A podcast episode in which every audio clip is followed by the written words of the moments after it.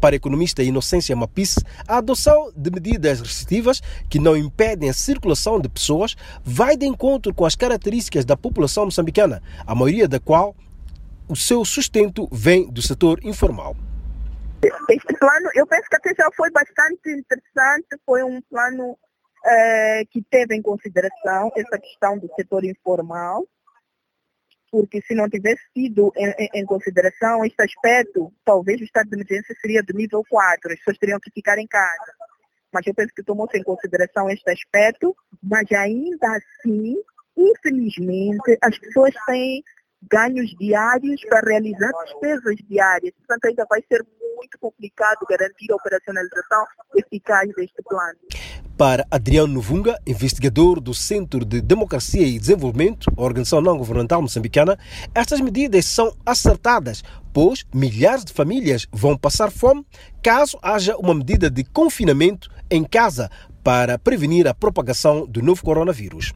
É ajustado para a informalidade da economia moçambicana e a informalidade da sociedade moçambicana e a falta de capacidade das famílias para aguentar um fechamento completo.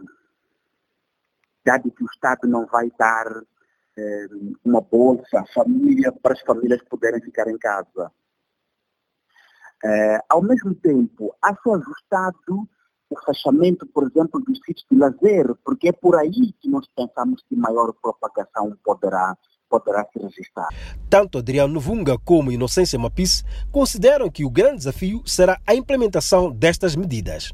Uma coisa é decretar uh, o estado de emergência, o recolher obrigatório. A outra é o Estado estar presente nas ruas para assegurar que as pessoas fiquem em casa. Uh, então, é difícil compreender que o Estado vai ter essa capacidade para fazer isso.